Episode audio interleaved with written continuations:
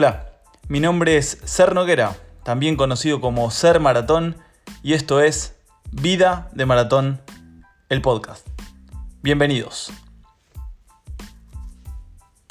Hola a todos, ¿cómo andan por ahí? Espero que muy bien. Bienvenidos a un nuevo episodio del podcast llamado Vida de Maratón, inaugurando en esta ocasión lo que sería de alguna forma la tercera temporada de este podcast, en el cual intentamos charlar de cuestiones o hablar de cuestiones relacionadas con el running que nos sirvan como disparadores para algunas situaciones de la vida o hablar de la vida misma reflejada en el correr. En el episodio de hoy, que será el puntapié inicial de esta nueva temporada, esta tercera temporada llamado Expectativa, les voy a comentar que estoy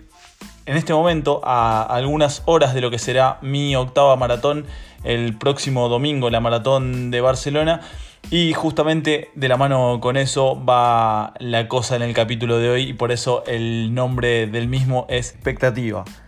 Y hablando de expectativa, voy a hacerles un pequeño repaso de lo que ha sido el año 2022 hasta el momento, cómo empezamos, cómo fuimos preparando y acercándonos hacia esta, la que será la primera prueba de fuego, la primera prueba grande en lo que va de la temporada habiendo ya corrido algunas otras carreras durante los meses anteriores que nos sirvieron para ir formando este proyecto que tengo adelante,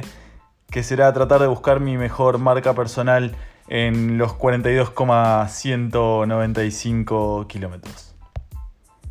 Pero si al final del año pasado hablábamos de proceso justamente con el cierre de la temporada y la carrera, la maratón de Valencia que había podido correr en esos primeros días del mes de diciembre, en una situación bastante distinta de la que vivimos hoy en día, que por suerte, habiendo pasado eh, poquito más de cinco meses, ya se han eliminado en casi todas partes del mundo las restricciones por el COVID, la enfermedad o el virus que nos tuvo a todos en vilo durante los últimos dos años, y con esto también se fueron flexibilizando ciertas cuestiones que formaban parte del día a día, no solamente a nivel laboral o a nivel social, sino también con las carreras, con estas prevenciones, con estos deslindes, estos protocolos COVID, estas eh, salidas por oleadas con distancia de seguridad, la mascarilla hasta antes del pistoletazo inicial, etcétera, etcétera, etcétera.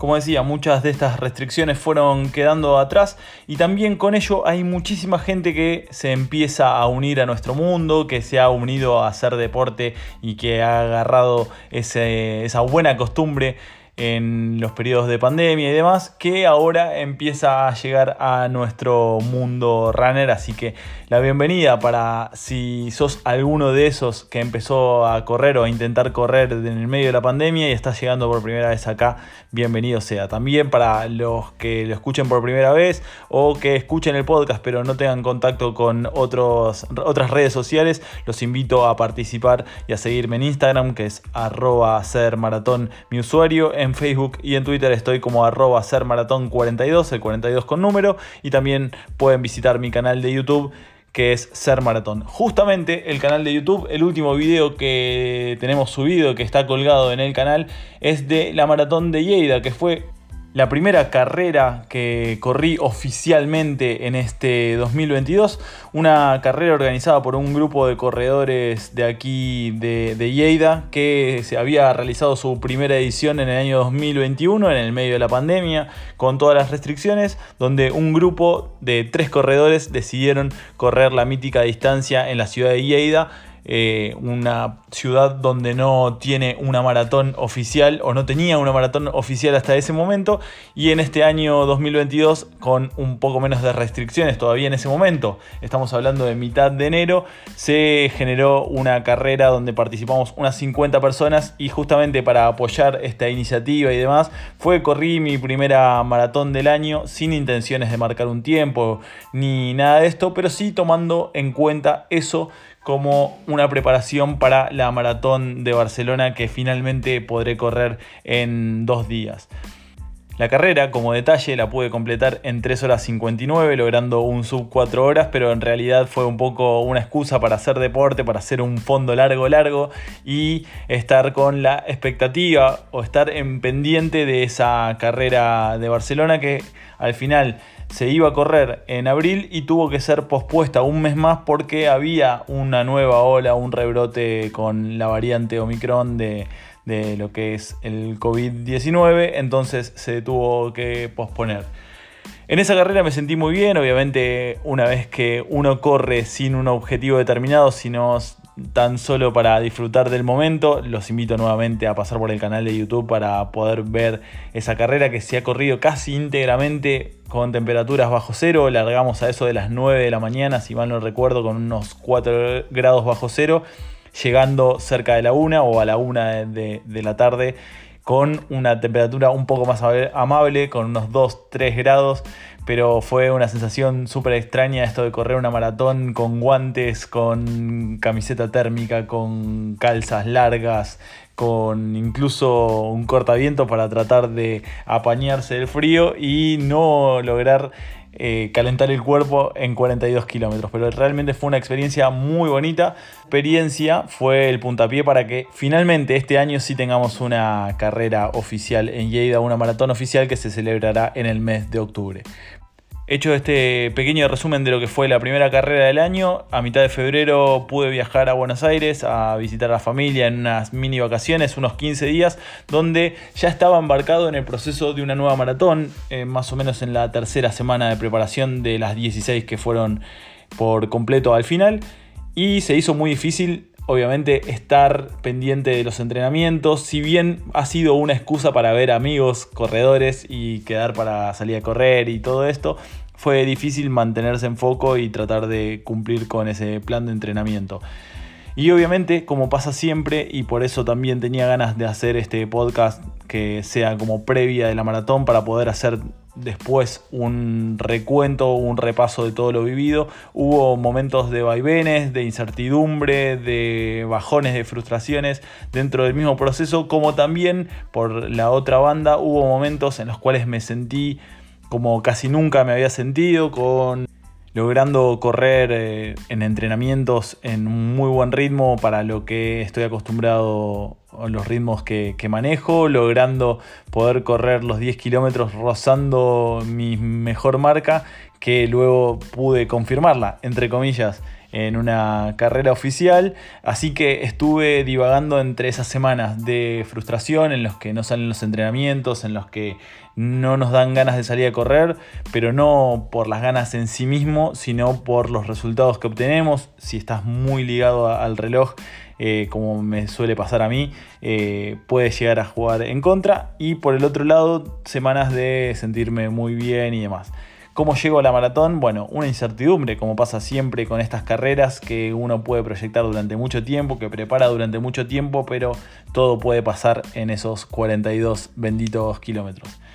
Les decía, seguimos la preparación. Marzo fue el mes en el que se trató de acomodar un poco el plan, ajustar, tratar de ir entendiendo qué ritmo íbamos a buscar o voy a buscar el próximo domingo y haciendo algunos entrenamientos en los cuales me sentí verdaderamente rápido, decidí hacer una prueba unas dos semanas antes de, la carrera. En realidad tuve una prueba no oficial o un par de pruebas no oficiales haciendo medias maratones eh, a nivel de entrenamiento, rozando los ritmos de 4.50, 4.55 que va a ser uno de los objetivos que tenga durante la carrera y después y, también tuve la posibilidad de probarme en una carrera de 10 kilómetros tratando de buscar mi mejor marca personal que la conseguí, es decir, pude bajar por primera vez de los 43 eh, minutos en los 10 kilómetros, pero mi reloj marcó algo menos de 10 kilómetros, así que esa marca aún no es oficial y seguramente sea la motivación que tenga de la cual tirar una vez que pase la maratón. Pero bueno, como hablábamos en el capítulo, es todo expectativa y es expectativa porque, porque se reúnen muchos factores. Como les decía, al principio va a ser una de las primeras o la primera maratón que vaya a correr aquí en Europa, en España puntualmente, con la posibilidad de que ya haya quedado atrás la pandemia. Eh, entonces, poder correr finalmente una maratón con todas las letras como lo soñaba se cierra un círculo porque era la maratón que iba a correr allá por marzo de 2020 y que tuvo que esperar más de dos años para poder concretarse. Hay una expectativa, no solamente por volver a afrontar la distancia, y esto lo uno con también la vuelta del calendario, como cada vez que arranca un año uno renueva las esperanzas, renueva las ganas, la fe para todo en la vida, sea para una carrera, una competición, para un estudio, para un nuevo trabajo, para tratar de progresar. Uno cuando cambia la fecha del calendario renueva esas expectativas quizás por una cuestión un poco esotérica o por el significado que tiene un cierre de un ciclo, en este caso un año, y la apertura del mismo. En este momento me encuentro justo en el cierre de un ciclo, en el ciclo de preparación de, la maratón. Han pasado más de 850 kilómetros por mis piernas, por mis pulmones, por mi cabeza con muchos vaivenes, como les decía, pero tratando de pensar en positivo cuando quedan pocas horas poco queda por hacer más que descansar, tratar de estar con la, mente en blanco, visualizarnos que todo lo que practicamos, lo que entrenamos va a poder materializarse y sobre todo la posibilidad de poder disfrutar, de, de, poder entender que a veces la expectativa es alta, en este caso puntualmente me pasa, la expectativa es alta, tengo muchas ganas de poder lograr una marca que me acerque un poco más a eso que estoy buscando. Pero también en el mazo de las posibilidades puede no salir, puede ser una carrera que disfrute pero no termine logrando la marca, puede ser una carrera que sufra muchísimo y que termine haciendo marca. Y hay un montón de variantes y de posibilidades que se pueden suceder en esos 42 kilómetros. Esto ha sido un poco el resumen de lo que nos ha traído hasta acá, estos primeros cuatro meses completos del año, que seguramente tendrán Luego algunos objetivos, ya tengo otros objetivos en mente a lo largo del año que iré contando acá a lo largo de, lo que será esta tercera temporada del podcast. Pero quería hablar de la expectativa que nos genera tener un reto por delante, cómo eso hace que, que vaya traccionando la energía cuando falta o la motivación, cómo la disciplina entiendo que tiene que estar ligada a que haya algo, un mojón, una zanahoria por delante para poder justamente no detenerse en ese camino. Y también para valorar lo que, lo que vamos logrando, lo que vamos haciendo. Ya de por sí poder plantarme en la línea de largada, como lo dije en la Maratón de Madrid y como creo que también lo dije en la Maratón de Valencia, va a ser un triunfo poder estar, poder tener la posibilidad de correr un evento tan importante. Y por eso si estás proyectando correr una maratón o estás preparando un objetivo grande, más allá de la expectativa que puedas tener por cómo va a ser ese día, cómo se va a dar o quedarte con el resultado, con el numerito final, la expectativa tiene que ser muy grande por vivir ese momento, por estar consciente de estar eh, pasando por esos kilómetros, por esas zancadas, por vivir una fiesta como se da en cada carrera, con gente que va a alentarnos para que nosotros podamos lograr o estar más cerca de lograr nuestros objetivos. Así que no hay que perder eso de vista, que al final lo que nos quedan son experiencias y poder atravesar estos momentos que nos hacen tan felices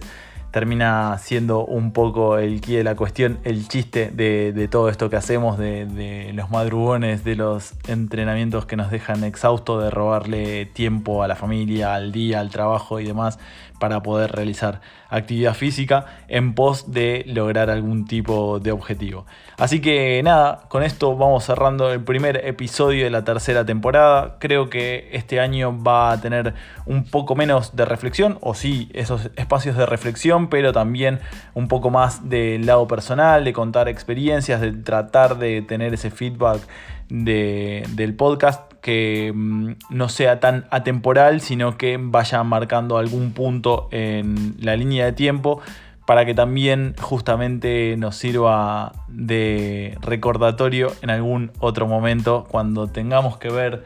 o cuando revisitemos todo lo que transitamos, si en algún momento necesitamos esa energía o ese plus de más, poder ver desde dónde venimos y ver la evolución que pudimos ir haciendo a lo largo del camino. Como siempre, los invito a seguirme en las redes sociales, a seguir acompañándome en este camino, en este desandar de kilómetros a través de nuestro podcast y nos reencontramos la próxima con más vida de maratón. Espero que hayan disfrutado el episodio. Mi nombre es Sergio Noguera y nos reencontramos la próxima.